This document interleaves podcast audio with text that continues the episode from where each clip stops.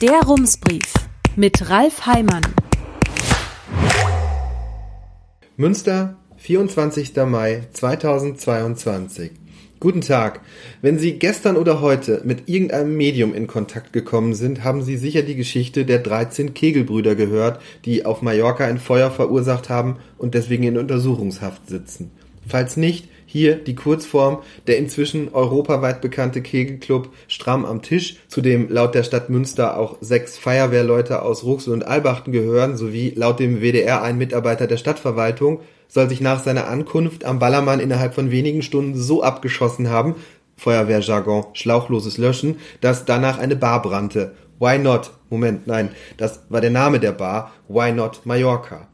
Der Wirt des Albachtner Stammlokals zum Ausspann hat der Bildzeitung über seine Kundschaft gesagt, das sind alles feine Jungs, die nie Stress machen. Ich habe noch nie einen von denen rauchen gesehen. Das kann natürlich auch daran liegen, dass wir in Nordrhein-Westfalen seit neun Jahren ein Rauchverbot haben und man von der Theke aus nicht erkennen kann, was draußen vor der Tür passiert.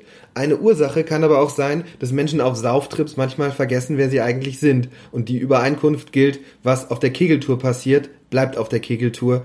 Dieser Fall lehrt uns, darauf verlässt man sich am besten nicht. Die Geschichte steht heute auf allen Titelseiten. Wie es jetzt weitergeht, hängt davon ab, welche Zeitung man liest. Die westfälischen Nachrichten schreiben, den Männern drohten zwischen einem und drei Jahren Haft. Die Bildmedien schreiben von bis zu zehn Jahren. Wir machen keine Prognose, aber wir halten sie weiter auf dem Laufenden. Die Stadt hat gestern angekündigt, sie bemühe sich um Aufklärung. Zum Wohnungsmarkt. Das Problem mit der Augenhöhe. Eine Stadt allein kann das allgegenwärtige Wohnungsproblem nicht lösen, denn es hat viel mit Verflechtungen zu tun. Wenn das Wohnen in der Stadt zu teuer wird, ziehen die Menschen ins Umland. Dort steigen nicht nur die Preise, auch der Pendelverkehr nimmt zu, alles hängt irgendwie miteinander zusammen. Deswegen wollen die Kommunen in der Region enger zusammenarbeiten. Das klingt nach einer vernünftigen Idee. Die Ratssitzung am Mittwoch vermittelte allerdings einen Eindruck davon, wie kompliziert das werden kann. Denn dabei geht es nicht nur darum, pragmatische Lösungen zu finden, sondern auch um missverständliche Zwischentöne, alte Ressentiments und ganz grundsätzlich verschiedene politische Vorstellungen. Auf dem Tisch lag ein Papier, das die Räte der Kommunen im Umland schon beschlossen hatten. Insgesamt sieben Punkte. In einem geht es um eine Studie zum Wohnungsmarkt in der Region, mit der wir uns im März schon beschäftigt haben. In den übrigen sechs um gemeinsame Ziele, ein regionales Wohnungsbauprogramm und einen Auftrag an die Stadtverwaltung. Die sollte prüfen, ob und wie man zusammen mit den Kommunen eine gemeinsame Wohnungsgesellschaft gründen könnte. Münster hat so eine Gesellschaft mit der Wohn- und Stadtbau bereits. Die Kommunen im Umland könnten so leichter selbst Wohnraum schaffen.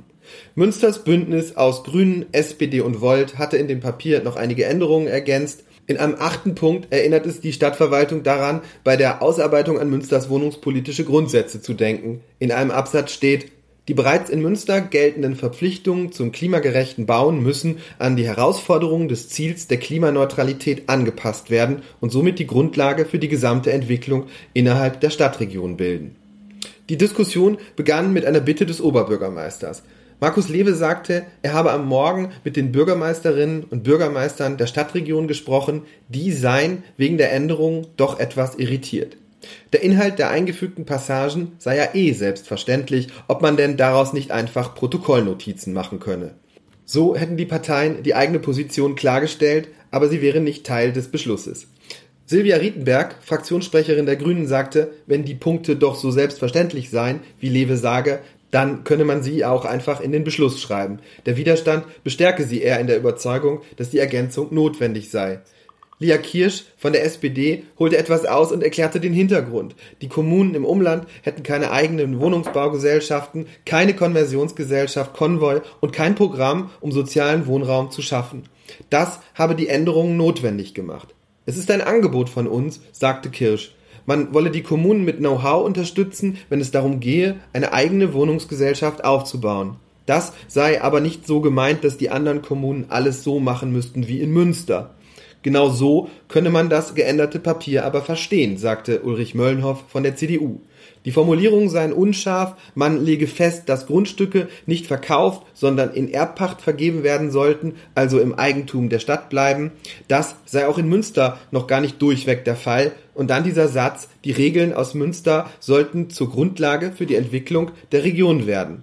Er könne gut verstehen, dass das im Umland falsch rüberkommen könnte, sagte Möllenhoff. Das denkt auch Jörg Behrens, der Fraktionschef der FDP. So eine Formulierung stelle in Frage, ob man wirklich auf Augenhöhe zusammenarbeite, sagt er. Mit ihr mache man klar, dass eine gemeinsame Gesellschaft nur unter den in Münster geltenden Prämissen gegründet werden könne. Das ist eine Vorfestlegung, die uns im Rahmen dieses Projekts ehrlicherweise nicht zusteht, sagte Behrens. Wenn man so etwas einseitig beschließe, stoße man den Kommunen vor den Kopf. Michael Krapp von der ÖDP sieht das etwas anders. Er sagte, es sei wichtig, dass man früh klar mache, dass gewisse Dinge nicht verhandelbar seien, auch um Enttäuschungen zu vermeiden. Und darum drehte sich die Debatte. Stellt Münster hier einfach klar, was es will, oder nötigt es anderen die eigenen Regeln auf? Markus Lewe sagte, den Kommunen sei ja bewusst, dass in Münster gewisse Standards gelten. Die wolle auch niemand in Frage stellen. Es gehe einfach darum, eine gemeinsame Vertrauensebene zu finden. Das wiederum irritierte Albert Wenzel von den Grünen. Man habe doch lediglich die Verwaltung beauftragt, einige Punkte in die Diskussion einzubringen.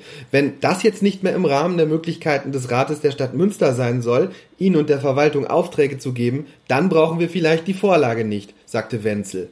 Lewe sagte, es ging eigentlich darum, dass wir einen einheitlichen Beschluss kriegen. Die anderen Punkte hätte man separieren müssen und so näherte man sich langsam dem Kern der Auseinandersetzung. Matthias Kersting von der CDU wies darauf hin, dass der Änderungsantrag eben gerade kein Serviceangebot sei, damit das Umland weiß, was wir hier Tolles in Münster machen. Es sei mehr. Es ist am Ende wieder der erhobene Zeigefinger aus Münster, der alles besser weiß und Techte sagt, was sie machen sollen, sagte Kersting. Der parteilose Georgios Zakalidis aus der internationalen Fraktion sieht das eher umgekehrt. Die Städte gucken nach Münster, sagte er. Dann meldete sich Silvia Rietenberg noch einmal. Sie sagte, sie sei irritiert, wie dieser einfache Antrag jetzt uminterpretiert werde. Martin Peitzmeier von der CDU fasste zusammen, es sei ja völlig in Ordnung, wenn der Rat der Verwaltung gewisse Vorgaben mache, aber das gehöre nicht in das gemeinsame Papier. Das sei eine interne Sache. Diese Vorgaben müsse man separat machen, deswegen tue seine Partei sich mit den Änderungen schwer. Das wiederum erinnerte an die Debatte um den Musikcampus, für den sich der Unirektor vom Rat ein klares Bekenntnis wünschte, das Rathausbündnis mit diesem Bekenntnis aber gern noch verschiedene Bedingungen festschreiben wollte. Das hat möglicherweise auch mit verschiedenen Politikverständnissen zu tun.